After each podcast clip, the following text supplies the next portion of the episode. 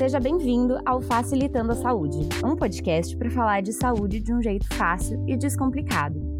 Eu sou Ana Cláudia e hoje a gente vai falar sobre diabetes. Tá preparado? Então vem comigo que vai ser fácil.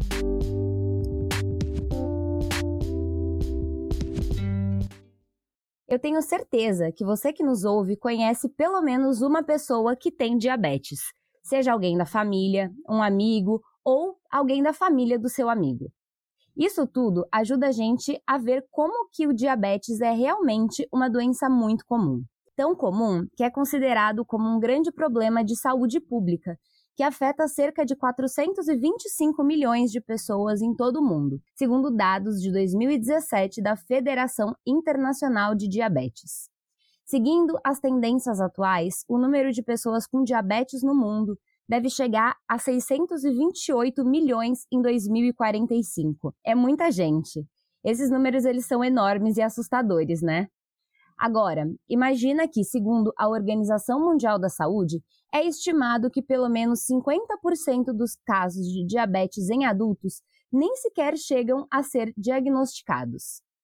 Amanhã, no dia 14 de novembro, é o Dia Mundial do Diabetes data que serve para nos lembrar e conscientizar sobre a importância de prevenir a doença, que é o tema do nosso episódio de hoje. E para falar sobre diabetes, o Facilitando a Saúde convida a doutora Roberta Tassi, que é médica de família e comunidade. Roberta, seja bem-vinda ao Facilitando. Conta pra gente um pouquinho mais sobre você. Primeiro eu queria falar um pouquinho sobre a minha especialidade, né, sobre o médico de família. Então, médico de família é uma, é uma especialidade médica é, responsável pelo acompanhamento é, das pessoas de todos os ciclos de vida. Então, nós acompanhamos desde a criancinha, desde o bebezinho, passando aí pela fase adulta, passando pela gestação, pelo adulto jovem até os idosos. Então, é uma especialidade onde a gente coloca sempre o paciente, né, a pessoa no centro do cuidado. Então, para a gente, mais importante do que a doença é a pessoa. É, e eu acho que esse tema tem muito, muito a ver, muito pertinente aí com a, com a nossa especialidade, justamente pela relevância né, da diabetes no nosso, no nosso país e no nosso dia a dia. Então, o médico de família é um especialista habilitado para acompanhar as pessoas aí ao longo de toda a sua vida, de toda a sua jornada de qualidade de vida. Maravilha. É, eu acho legal falar de médico de família, né? Porque geralmente onde a gente encontra os médicos de família? Nas unidades básicas de saúde, ou no posto, como a gente né, carinhosamente fala, o postinho de saúde. Mas não só, né, Rô? Então, hoje em dia, até os convênios já aderiram aí aos médicos de família justamente por ser um profissional que, que consegue abranger muita coisa e olhar a pessoa como um todo, né? Eu sou muito apaixonada pela especialidade de vocês. É verdade, Ana. A nossa especialidade é uma, é uma área muito conhecida e muito valorizada fora do nosso país, é justamente porque é a base do sistema de saúde, né? A gente fala que é a porta de entrada e a orientadora da rede, né? Então, em países que têm um sistema de saúde é, mais desenvolvido, o médico de família, ele é aí a especialidade carro-chefe do sistema de saúde. E isso tem crescido também no nosso país, felizmente. Então, hoje nós encontramos o um médico de família tanto no sistema público quanto no sistema é, privado, na saúde suplementar, e isso tem crescido cada vez mais, felizmente. Que bom, né? A gente até já tem um episódio aqui sobre o SUS, se você que está ouvindo a gente não ouviu, depois dá uma procurada, que a gente fala sobre os níveis de atenção, né? E aí, a medicina de família e comunidade faz parte da atenção primária. E aí, nesse episódio, a gente explica bastante sobre o que é a atenção primária. Mas, vamos entrar um pouquinho aqui no nosso tema, então, Rô. Conta pra gente o que é a diabetes, porque todo mundo sabe de alguém que tem diabetes e aí sabe que essa pessoa não pode comer açúcar né? De um modo geral. Então, mas o que, que é diabetes? Então, Ana, na verdade, o diabetes ele não é só o açúcar, né? O diabetes é, na verdade, é uma, é uma doença causada por uma produção insuficiente, né? Ou uma má absorção da insulina. A insulina ela é um hormônio, é uma substância que nós temos no organismo e ela é responsável pela regulação da glicose no sangue. Então, é, a glicose, na verdade, ela vai nos fornecer a energia. Então, a insulina ela é um hormônio que ela vai quebrar a, a essa molécula de açúcar, né, de glicose, transformando então em, em energia para todas as células do organismo. Então, quando nós temos o diabetes, há uma produção é, inadequada, é, ou na verdade uma má absorção desse hormônio, e com isso vai causar um déficit de energia para as nossas células. Por isso que a gente fala né, que a diabetes ela é uma doença sistêmica.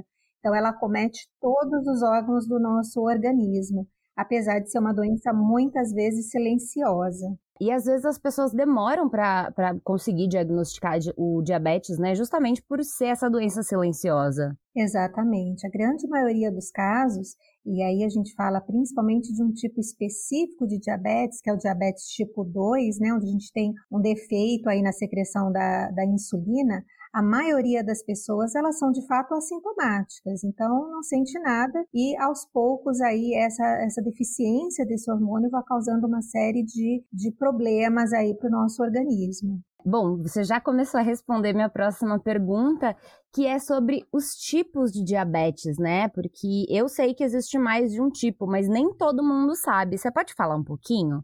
Sim, Ana, na verdade nós temos aí é, pelo menos quatro tipos grandes né, de, de diabetes. A gente tem o chamado diabetes tipo 1, né, é, que nós conhecemos também como diabetes dependente de insulina.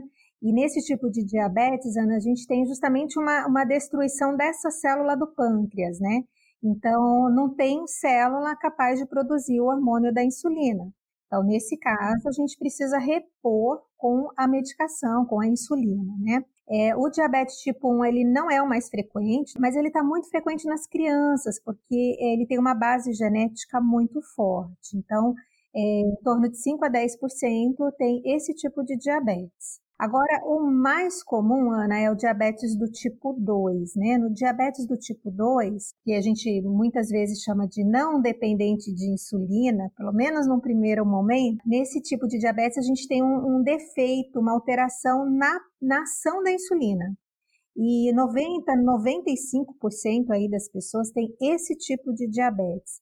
Porque aquele diabetes que a gente conhece, né? Aquele que aumenta com, com a idade, e é, muitas vezes a gente consegue aí identificá-lo através dos exames, a gente chama dos exames de rotina, né, da, do rastreamento, e a gente consegue tratar apenas com a mudança comportamental, pelo menos nesse primeiro momento. E nós temos outros tipos de diabetes, viu, Ana? A gente tem diabetes aí que a gente chama de diabetes MOD, que é mais comum nos jovens, doenças do pâncreas, induzido por remédios, é, síndromes genéticas, são pessoas que já nascem com diabetes, diabetes gestacional. E uh, hoje o que tem se falado muito são duas condições que a gente considera como um pré-diabetes, né? Que é a glicemia de jejum alterada e a tolerância à glicose diminuída, né? Então, é, nessas duas situações, as pessoas elas têm um risco aumentado aí de, do diabetes, né? E o que é interessante, Ana, é que assim, apesar de ter todas essas classificações, nessas né, subdivisões do diabetes, todos eles acabam causando é, a mesma, mesma alteração, né? Que são o que a gente chama de estados hiperglicêmicos, que é justamente esse, esse aumento, né? Do açúcar do sangue e todos eles vão ter complicações aí significativas quando não devidamente identificados e tratados. Acho que muita gente não sabia desse tanto de informação, né? A gente sabe muitas vezes, né, que existem a, a, o diabetes tipo 1, que geralmente, como você falou, as pessoas desenvolvem desde cedo, né, das crianças, e o tipo 2 que a pessoa acaba desenvolvendo ao longo da vida, né? E aí, é, falando sobre o desenvolver da doença, Quais que são os fatores de risco para diabetes? O que, que pode causar a diabetes? Então, Ana, na verdade, como nós comentamos, a maioria das pessoas é, não sentem nada, né? Mais ou menos 50%, né? Metade dos casos de diabetes, eles acabam não sendo identificados. Então, por isso que é importante a gente estar tá conhecendo aí esses fatores de risco. Fatores de risco principais, né, seria a pressão alta, aquela pressão que é, muitas vezes as pessoas nem sabem que são hipertensas e acabam mantendo um, nível né, de, de, de pressão arterial alto por muito tempo, é, o sedentarismo, então as pessoas que ficam muito paradas, com ganho de peso, então obesidade, e a alteração de colesterol. Então, acho que esses três fatores, né, pressão alta, obesidade, colesterol elevado, eles são os fatores considerados aí de risco mais significativos. Mas nós temos outros, viu, Ana? Então, assim, por exemplo, ah, eu tenho um, um familiar de primeiro grau, né, pai, mãe, com diabetes, então eu também vou ter um risco aumentado. Se eu tive diabetes durante a gestação, se eu tenho esse pré-diabetes, né, essa alteração glicêmica, também é, tem um risco maior. E, uh, e pessoas que têm doenças que a gente chama de doenças cardiovasculares, né, infarto, AVC, então são pessoas realmente que a gente tem que ficar um pouquinho mais atento, um pouquinho mais alerta em relação ao desenvolvimento do diabetes. Mas, resumidamente, são basicamente é, os três primeiros que eu citei, né? a pressão alta, a obesidade e colesterol alto. Rô, me diz uma coisa. Uma pessoa que gosta muito de, de doce, enfim, né? E que não necessariamente é obesa, ela, ela também tem um fator de risco para diabetes ou não tem nada a ver? Sim, tem sim, Ana. Na verdade, o diabetes ele é uma associação de vários fatores, né?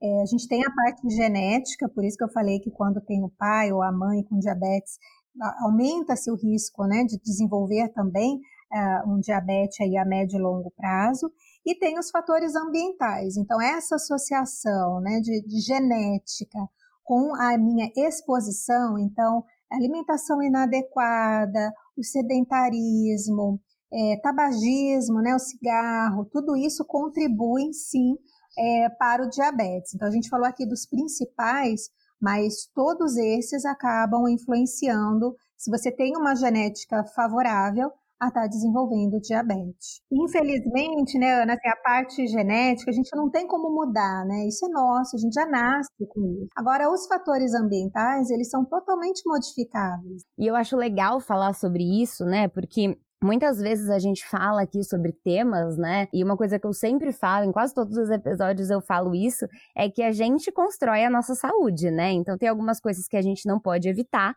mas tem coisas que a gente pode fazer para prevenir, né? Então, os hábitos de vida saudáveis, né? Então, alimentação, atividade física, não fumar, esse tipo de coisa, são hábitos de vida que a gente pode ir desenvolvendo ao longo da nossa vida, né? A gente não precisa esperar um certo momento ou esperar uma doença, tipo diabetes, bater na nossa porta para começar, né? Exatamente, depende realmente de cada um de nós. E, Rô, quando um paciente chega no médico, chega lá no posto de saúde, enfim, numa consulta, é, vocês vão fazer o diagnóstico de diabetes. Quais são os sintomas que essa pessoa apresenta quando ela chega no médico falando: olha, tem alguma coisa estranha acontecendo comigo e vocês é, vão descobrir que é uma diabetes? Então, é, como nós sinalizamos anteriormente, né, na maioria dos casos são assintomáticos, mas quando ou a pessoa tem sintomas, os mais comuns seria sede, então a pessoa tem muita sede, toma muita água constantemente, é, tem uma fome também, come muita, uma fome é, que a gente chama de insaciável, né?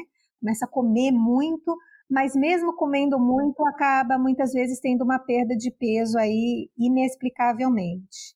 É, além disso, a pessoa pode se sentir mais fraca, pode ficar mais cansada, pode ter mudanças de humor, é, pode ter vômitos, né, nos casos mais avançados, mas principalmente essa questão da sede e a parte urinária é o que nos chama mais a atenção. Legal, bom saber disso. E aí, vamos só voltar um pouquinho naquilo que a gente estava falando, né? Da prevenção de diabetes. O que, que a gente pode fazer? Você já deu aí algumas dicas de atividade física, de não fumar, é, talvez de não abusar dos docinhos, né? O que, que mais a gente pode fazer, principalmente para o diabetes tipo 2, né? Que é prevenível?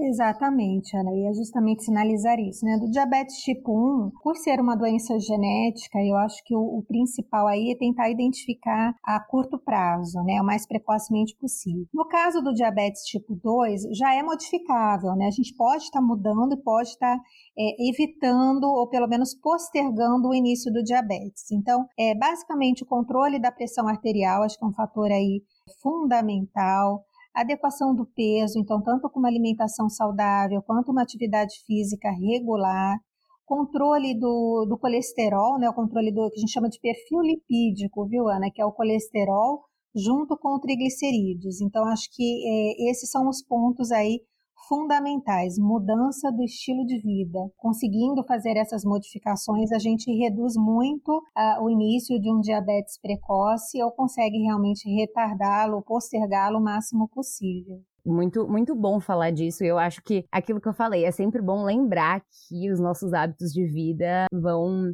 determinando como que a gente vai ser no futuro, né? Então, bato sempre nessa tecla aqui de vamos ter hábitos saudáveis. Outra coisa, Rô, é que muitas vezes a gente ouve falar, e você também comentou, sobre mulheres que desenvolveram diabetes só enquanto elas estavam grávidas. Por que, que isso acontece e quais os riscos disso?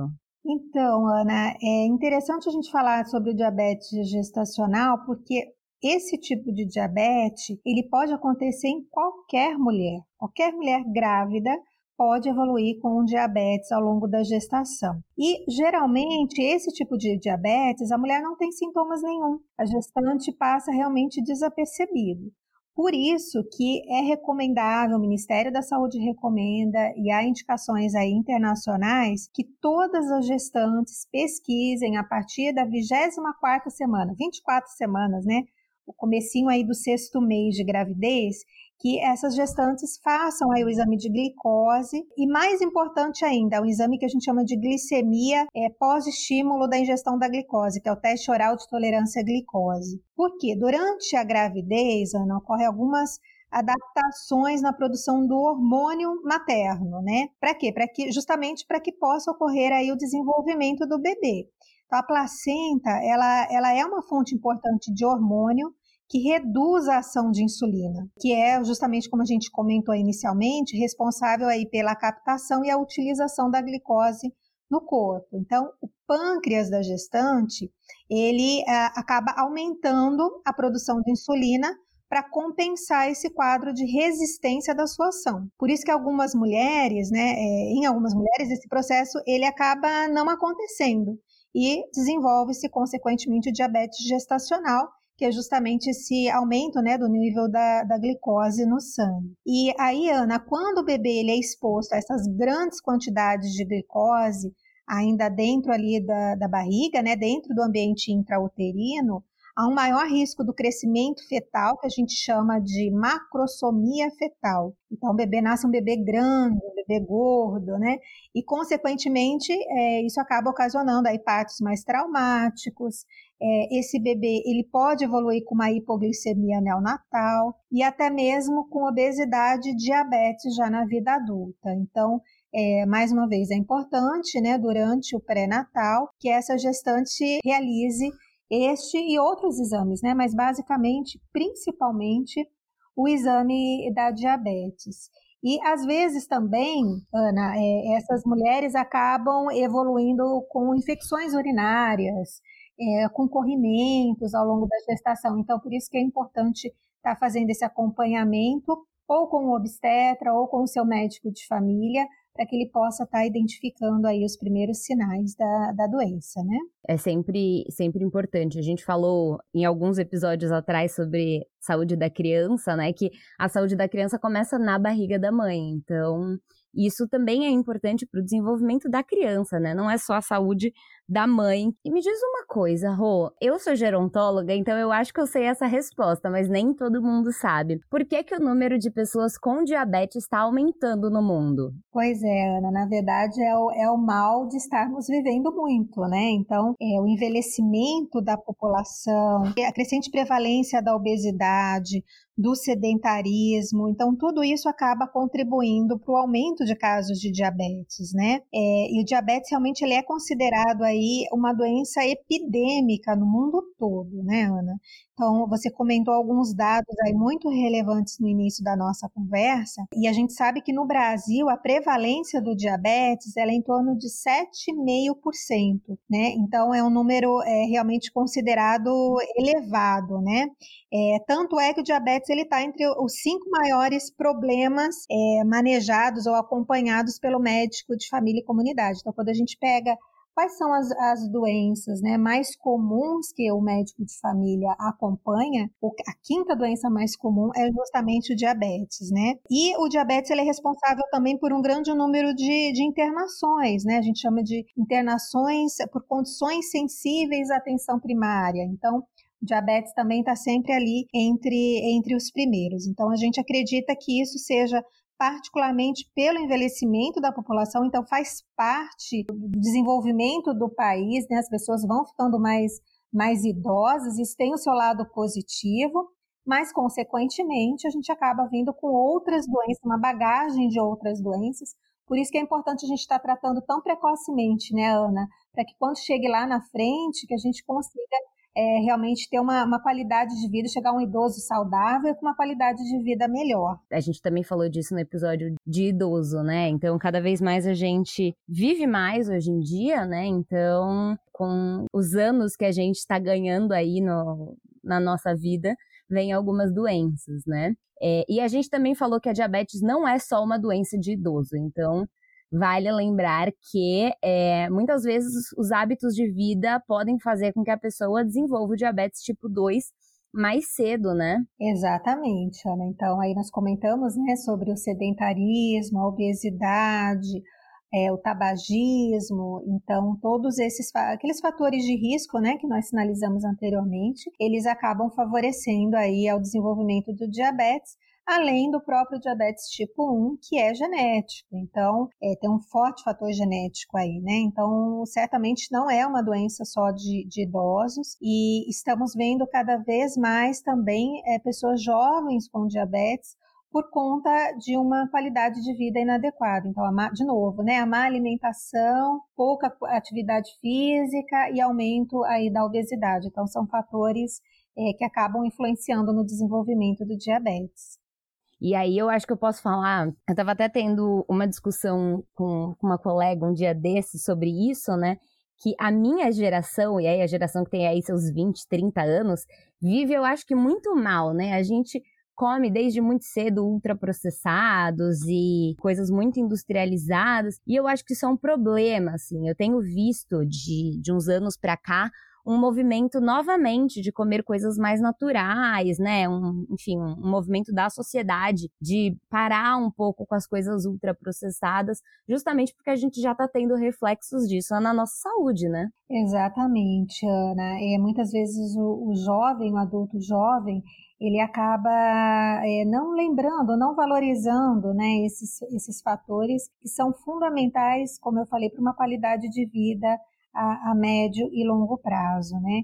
Então, a gente sabe, por exemplo, não, não só a questão da, da alimentação, que nós falamos muito aqui, da atividade física, mas também o uso do álcool, cigarro, é, tudo isso acaba tendo um efeito direto no controle glicêmico. E o combate, né, o, o aconselhamento né, que a gente aconselha para reduzir a utilização dessa, de, desses alimentos e desses condimentos, ele é semelhante aos, aos remédios, aos que a gente chama de antidiabéticos orais. Então, eles vão ter o mesmo a, a, o mesmo peso no tratamento do diabetes. Então, por isso que a gente fala tanto né, em relação ao plano alimentar balanceado, uma prática regular de atividades físicas. Então, um cuidado com a sua alimentação e com o seu corpo é fundamental para a prevenção e para o tratamento, a primeira escolha de tratamento já para o diabetes instalado. E como que é feito o tratamento da diabetes, Rô? Porque assim, é, a gente sempre acaba conhecendo alguém que toma insulina, mas tem muita gente que não toma insulina, toma só um remédio. Como que trata diabetes?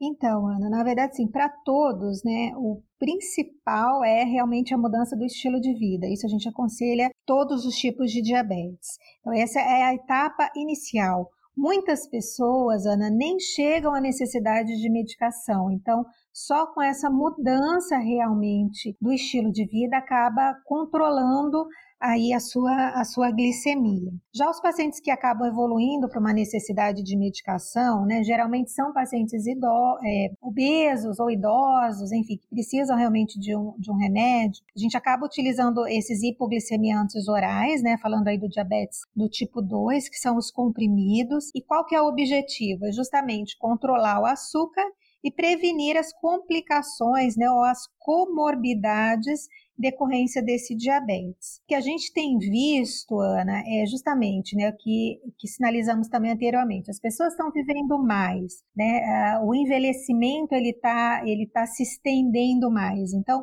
muitas vezes, o paciente que tem diabetes tipo 2, por longos anos, com o passar do tempo, ele acaba tendo que utilizar, às vezes, insulina ou que a gente fala de uma terapia combinada, né? Que seria uma combinação de dois, três comprimidos diferentes. Então, isso geralmente está associado com o tempo de evolução do diabetes, que é o que a gente chama de uma doença é, progressiva, né? Ela tende a ir se estendendo e cometendo vários órgãos ao longo dos anos. Então, é, acho que o tratamento principal é a mudança de estilo de vida para que a gente consiga postergar ao máximo a utilização desses hipoglicemiantes orais, né, dos comprimidos, e consiga postergar, sim, a insulina, porque é, se a gente não toma esses cuidados já logo no início, o pâncreas ele vai perdendo a sua, a sua ação, a sua funcionalidade até o momento que ele para.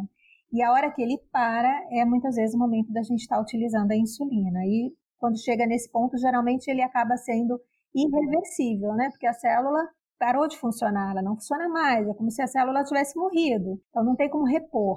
Né? Então, por isso que é importante a gente estar tá começando a fazer o acompanhamento e o tratamento o mais precocemente possível. Muito bacana essa explicação, assim. Acho que isso esclarece muito essa, essa coisa de. E eu acho que às vezes até as próprias pessoas que têm diabetes, né, enfim, quando descobrem, né, tem o diagnóstico, ficam com essa dúvida de, meu Deus, vou ter que tomar insulina todos os dias, vou ter que tomar remédio, né? Então, acho importante a gente falar sobre isso. Outra coisa, uma, uma outra dúvida, também coisas que a gente ouve dizer, e aí a gente sempre traz aqui para facilitando coisas que a gente ouve dizer para quebrar aí essas, essas dúvidas populares, né? É, muitas vezes as pessoas falam que quem é diabético tem que cuidar do sapato, tem que tomar cuidado com os pés, ir no podólogo. Por que, que as pessoas falam sobre isso? Então, Ana, é, o, a gente chama de pé diabético, né? É, esse tema é um tema bem importante dentro do diabetes, porque a gente sabe que uma em cada quatro pessoas que tem diabetes, Ana, vai ter algum tipo de problema no pé ao longo da vida. Porque o que, que acontece? Com o passar do tempo, né, a gente tem algumas complicações do diabetes. Como a gente sinalizou, ela é uma doença silenciosa e ela vai acometendo vários órgãos, vários sistemas, né, de maneira geral. E um deles são as partes do, do, da no, do nosso nervo, do, da, nossa, da nossa inervação. Então, com o passar do tempo, a gente pode ter o que a gente conhece como polineuropatia diabética. Então, a pessoa ela começa a perder a sensibilidade de algumas áreas do corpo, e o mais comum são das extremidades, no caso seriam os pés. Então, é, a gente sabe aí, Ana, é que 50% dos pacientes com diabetes acabam evoluindo com essa neuropatia diabética. Então, perde a sensibilidade dos pés. E qual que é o risco disso? É da pessoa começar a ter algumas lesões, então começa a ter alguns machucados, às vezes ou por um calçado inadequado, ou às vezes por alguma infecção que teve ali, né, uma micose, alguma coisa nesse sentido, que aparentemente para quem não tem diabetes poderia evoluir de uma maneira super rápido e bem, para o paciente com polineuropatia diabética, aquilo pode virar um problema, por quê? Porque ela não percebe, ela não percebe que está doendo, ela não, tá, não percebe que está fazendo calo ali no pé, e isso pode gerar, Ana, é, uma amputação. Então, a gente sabe que, olha só, 85% dos casos de amputações aqui no nosso país, eles são decorrência de um diabetes mal cuidado. Por isso que tem toda essa, é, é, tem que ter toda essa importância com os pés por conta da neuropatia e por conta do risco de amputações. E aí, Ana, fez uma amputação, a chance de novas amputações ela vai aumentando, porque, mais uma vez, o diabetes ela é uma doença é, degenerativa e evolutiva.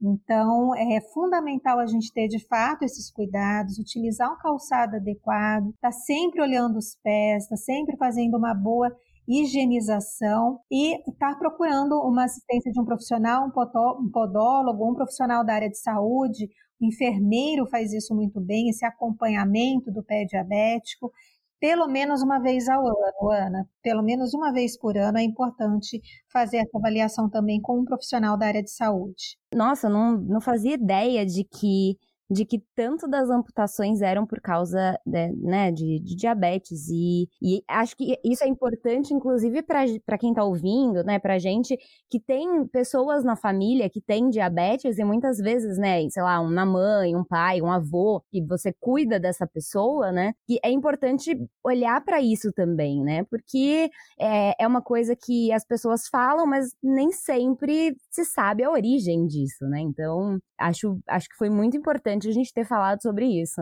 Exatamente, Ana. É, e aí, assim, utilizar um calçado adequado, utilizar um calçado confortável, observar esses pés constantemente, passar por uma avaliação com um profissional anualmente é realmente de fundamental importância é, para todos os pacientes que têm diabetes. Então, isso vai prevenir complicações aí, muitas vezes, é irremediáveis, né? É, após uma amputação, Ana, a gente tem todas as consequências de uma amputação, né? Em relação à qualidade de vida, em relação à dificuldade de trabalho, a própria autoestima. Muitas vezes vai ter que utilizar um calçado específico, né? Então, é, traz uma série de, de consequências aí que é evitável, muitas vezes é evitável com a simples observação e acompanhamento aí dos pés. Vamos evitar que isso aconteça, né? Acho legal falar também que quem não tem convênio ou quem não pode pagar o podólogo pode ir também à unidade básica de saúde, ao seu postinho de referência e passar com a enfermeira de lá, né? Os, os enfermeiros eles fazem esse trabalho. acho importante frisar e reforçar isso, né? Exatamente. Os enfermeiros eles têm um papel fundamental nas doenças, né, de maneira geral, que são é, atendidos pela atenção primária, junto com o médico de família. Então, o enfermeiro, através é, da, da, consulta de enfermagem, ele é totalmente habilitado e capacitado para fazer esse acompanhamento, de dar essas orientações. Então, está de, de, alcance de todos, né? Em todos os postos de saúde, nas unidades básicas de saúde. Sempre temos aquele enfermeiro mais próximo, né, responsável ali pelo nosso cuidado e que pode estar tá acompanhando e avaliando, sim. Muitas vezes, Ana, é, no, nas unidades básicas de saúde, é, é, feito inclusive os grupos né, de, de diabetes, onde é, além de todas essas orientações né, que a gente falou de mudanças de estilo de vida, eles também fazem avaliação do pé. Né? Então, nós temos alguns, a gente pode estar fazendo visualmente e também alguns instrumentos, alguns materiais que a gente utiliza para avaliar essa sensibilidade de uma maneira mais profunda. E o enfermeiro, ele é o profissional aí certamente o mais habilitado, um dos mais habilitados para poder fazer esse acompanhamento e essa avaliação do pé diabético. Quando a gente fala de diabetes, e aí esse é um mito, né, que a gente já desconstruiu, mas volto a, a, a falar sobre ele para a gente reforçar essa desconstrução, né? Parece sempre uma coisa muito fácil, do tipo, ai, faz exercício, ai, corta o açúcar, para de comer carboidrato, né? Mas a gente já falou que não é só isso, e a gente sabe que é, o diabetes ele pode trazer várias complicações graves. O que, que o diabetes não tratado pode causar? Então, Ana, é, é importante a gente estar tá, tá cuidando do diabetes, porque o diabetes ele causa uma série de alterações que a gente chama de microvascular. Então, são alterações pequenas que ao longo do tempo, ao longo dos anos, causam complicações maiores. Então, é, certamente a gente destaca aí as doenças coronarianas. Então, o infarto, o derrame, é, né, que é o AVC. Então, são as complicações aí maiores, né, que a gente chama de macrovasculares. E nós temos as, as, as, micro, as lesões microvasculares, né? Uma delas nós já falamos aqui, que é a neuropatia, então que é a perda da sensibilidade. Outras, nefropatia, então um paciente que tem diabetes e não é tratado, não é acompanhado, ele pode evoluir com uma insuficiência renal crônica, muitas vezes dependente de diálise pode evoluir para uma retinopatia, então alteração nos olhos, né, o infarto, o derrame, as alterações vasculares, né, é, e as, as microvasculares, então a neuropatia, insuficiência renal, cegueira, são as principais complicações do diabetes a longo prazo. E a gente tem também, Ana, as complicações agudas, né, que são muitas vezes e muitas vezes é nesse momento que a gente acaba, infelizmente, fazendo o diagnóstico do diabetes. Então, às vezes o paciente evolui com uma, a gente chama de cetoacidose diabetes ou coma hiperosmolar, então é quando o açúcar ele sobe muito e às vezes as pessoas chegam a, a ter convulsões por conta desse aumento da, da, da glicemia, é, ou quando há uma queda brusca de açúcar, que é a hipoglicemia. Então, essas são as complicações agudas, né, imediatas, e aí a gente tem que intervir, são, são emergências médicas, né, e a gente tem que estar atuando ali é, de imediato.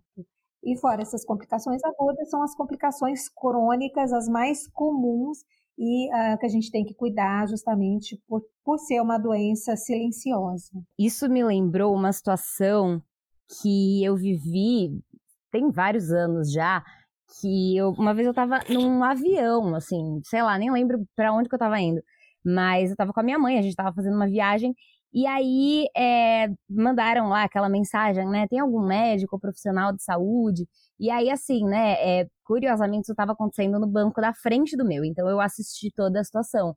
Era uma senhora que era diabética, e aí ela não tinha tomado insulina e não tinha comido. E aí ela desmaiou, ela começou a passar muito mal, assim, né? Era um voo curto, então logo ele chegava. Mas aí eu lembro que eles deram a insulina, deram alguma coisinha para ela comer e ela, ela melhorou, assim. Quem tem diabetes tem é, quedas de glicose também? É comum isso acontecer? Pode ter, Ana, é, principalmente quando os pacientes acabam evoluindo para essa dependência de insulina, né? É, então, é justamente é importante estar mantendo um padrão da sua glicemia para que esses picos não aconteçam, né? Tanto o aumento brusco, que é extremamente perigoso, quanto a queda brusca também é extremamente perigosa, né? Então, são os dois extremos. Então, o mais importante do diabetes é tentar manter a estabilidade, tentar identificar ali a sua glicemia, que a gente chama de glicemia alvo, né? Ah, eu tenho que manter mais ou menos isso, e os pacientes que, que acompanham certinho, eles mesmos sabem qual é o seu padrão, qual é o seu basal.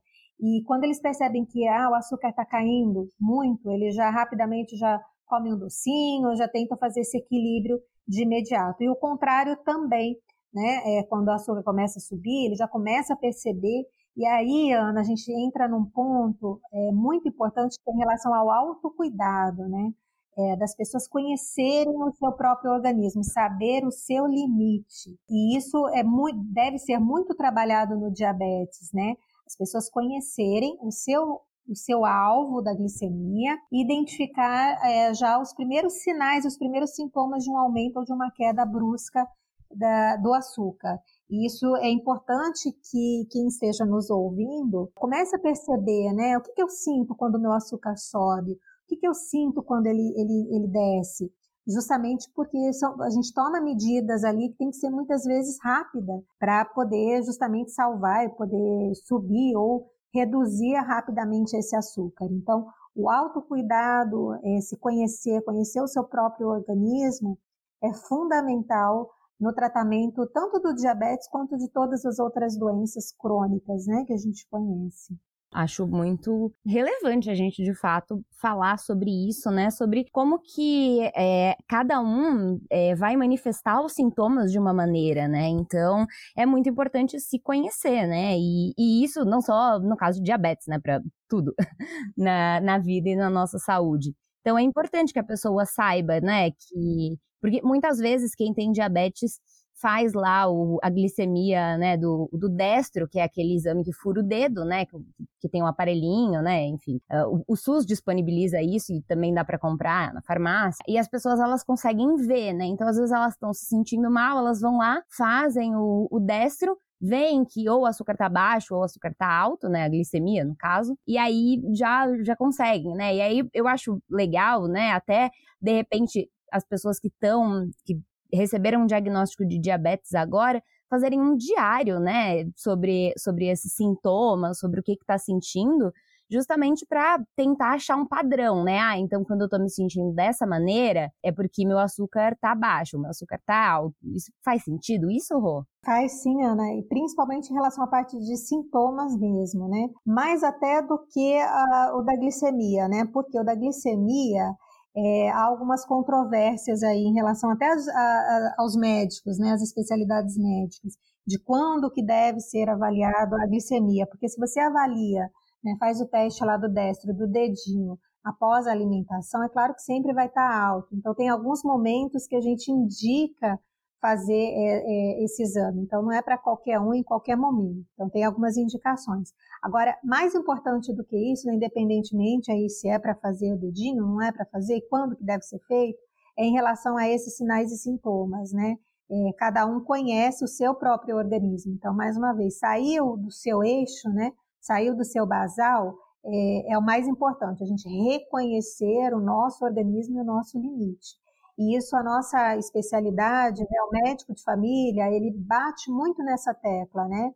Mais uma vez, o autocuidado, de conhecer o próprio corpo e quais medidas que eu devo tomar em relação a isso, né? Então, é, isso é fundamental, né? E esse diário, sim, certamente, Ana. Diário de sinais e sintomas, diário de alimentação, diário de controle é, alimentar. Hoje a gente tem é, alguns, algumas técnicas para contagem de carboidratos, para saber quanto que a pessoa ingeriu. É, não é difícil de fazer isso nas próprias unidades de saúde, nos grupos de diabetes, é, os médicos, os enfermeiros, né, as equipes de saúde, elas orientam muito sobre contagem de carboidrato, então não ficou tão restrito à nutricionista, né, a equipe multi, multidisciplinar, ela é capaz de estar orientando essas, é, basicamente, esses cuidados. Então, resumidamente, conheça o seu próprio organismo. Isso é muito importante. Maravilha, Rô. Pra gente fechar, infelizmente, porque eu adoro conversar com você, você sempre dá aulas muito boas pra gente, né? É, pessoalmente, aí agora também a gente tá, né, trouxe você aqui pro Facilitando. Não dá pra gente fazer um episódio esse ano sem falar de Covid, né? Então, assim, desde o começo da pandemia, né, a gente está ouvindo falar que quem tem diabetes faz parte do grupo de risco. Por que que isso acontece? E quais que são os cuidados que as pessoas com diabetes precisam ter nesse momento de pandemia? Se são os cuidados que a gente está tendo ou se são outros cuidados além desses? Então, Ana, na verdade, assim, o maior risco com relação à Covid-19 não é de ser infectada, né? O risco de infecção para quem tem diabetes é o mesmo risco de ter a infecção, de ser contaminado, como qualquer outra pessoa. O que vai modificar no caso do diabetes é a evolução, são as complicações. Então, é, se a pessoa tiver com uma glicemia controlada, o risco também é o mesmo da população em geral. Ele só vai ser considerado como um paciente de alto risco é, para a Covid-19, né, para essas complicações, se ele estiver com a sua glicemia descompensada. Então, se tiver é, com uma glicemia né, muito elevada ou muito baixa, ou seja, mais uma vez, né, fora do seu basal, é, aí sim ele é considerado como um, um grupo, é, pertencente ao grupo que tem maior chance de evoluir com as complicações que a gente já sabe aí do Covid, tanto as complicações respiratórias quanto as complicações vasculares, né? E aí qual que seria o cuidado principal de, do, do paciente diabético, né? É, basicamente, Ana, é o mesmo da população em geral, né? O que vai mudar aí justamente não interrompa o seu tratamento, né? O que a gente tem visto é, por conta da pandemia, é a dificuldade muitas vezes de acesso, né, ou por medo da pandemia. Então, as pessoas estão buscando menos o profissional de saúde com medo da exposição. E aí, muitas vezes, acabam mantendo um diabetes descompensado em casa. E isso não pode. Então, assim, tentar equilibrar essa, essa glicemia. Teve dificuldades em relação ao seu tratamento, buscar atendimento é da equipe de saúde, não necessariamente o médico, mas o enfermeiro, o nutricionista, até mesmo o educador físico, vai poder ajudar em relação a isso. Então, manter uma glicemia adequada, além das medidas gerais que a gente já sabe do coronavírus, né, Ana? Então, assim, utilização de máscara, o álcool em gel, manter o distanciamento social, né, um metro e meio, dois metros, é fundamental. E uh, procurar um profissional de saúde aos mínimos sinais de sintomas gripais, né? Então, fiquei gripado, tive tosse, cansaço, pressão no peito, febre, é, entrar em contato com o profissional para que ele possa estar tá aí é, excluindo ou verificando se é uma, uma qual das síndrome, quais das síndromes gripais estariam presentes nesse caso, né? Então, acho que de maneira geral é isso, Ana, manter o diabetes controlado, sua doença crônica controlada e todas as orientações gerais para evitar a, o vírus do coronavírus. Uhum. Rô, é, só tenho a te agradecer por, por todas essas contribuições super importantes, né? A gente, como falei lá no começo, amanhã, dia 14, é o Dia Mundial do Diabetes, né? E é, é muito importante falar sobre isso, né? É uma doença que tá, tá na, na, no dia a dia de muita gente que a gente conhece, né, que pode estar tá aí no, no, dia a dia dos idosos aí da nossa família. Enfim, agradeço aí a, a todas as suas contribuições e deixo aberto aqui para você, se você quiser falar mais alguma coisa, o espaço é seu. Ana, queria agradecer imensamente, é um prazer estar participando aqui com vocês. Já sou fã, você sabe disso, ouço aí é, todas as suas, as suas entrevistas, é sempre muito bacana, a gente aprende bastante. Eu queria só deixar uma mensagem para todos que estão nos ouvindo, né? Um resumo aí do que nós conversamos ao longo dessa uma hora. É justamente para que uh, as pessoas comecem a se observar. Comece a observar o que, que você está sentindo, né? Ter sintomas é absolutamente normal, né? Estamos vivos, então a gente vai estar tá sentindo alguma coisa. É, tente observar, olhar para si mesmo, tentar identificar é, quem que você realmente é, porque com, com o tempo, caso a gente evolua com alguma doença, você vai sentir alguma coisa a médio e longo prazo. E se você pertence ao grupo de risco, é considerado do grupo de risco, entre em contato com um profissional de saúde, é, ou o médico, ou o enfermeiro, ou qualquer outro profissional da área, para poder estar tá te orientando, se necessário, realizar os exames é, o mais precocemente possível. Lembrar que os exames são sempre complementares à, à clínica, né? A clínica ela é soberana, os sintomas são soberanos. Então, vamos acompanhar e, se necessário, fazer os exames o mais precocemente possível. Tá bem? É isso, Ana. Muito obrigada. Imagina, obrigada a você.